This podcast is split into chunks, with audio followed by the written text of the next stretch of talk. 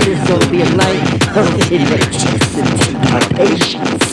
Yes, I say you in for a treat tonight because kids about to take you back old school style. When you gotta get on the dance floor and shake their ass and clap their hands and just participate in the music.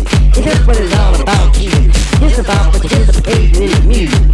So let me sit back and stick my toes out the window trying to keep cool because like I said here, I'm in for a treat too. Just like you. So, before we get started, I want you to just sit back and just get ready. And if you don't want to dance, get your hands off the dance floor.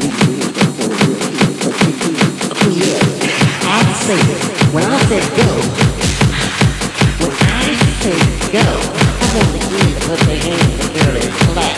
You know what I'm saying? Because this is the way we used to do it in the old school days. So, one, two, three, go.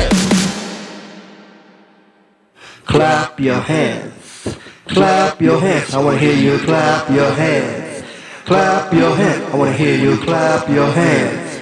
Clap your hands. I wanna hear you clap, clap, clap, clap, clap, clap, clap, clap, clap, clap. Clap,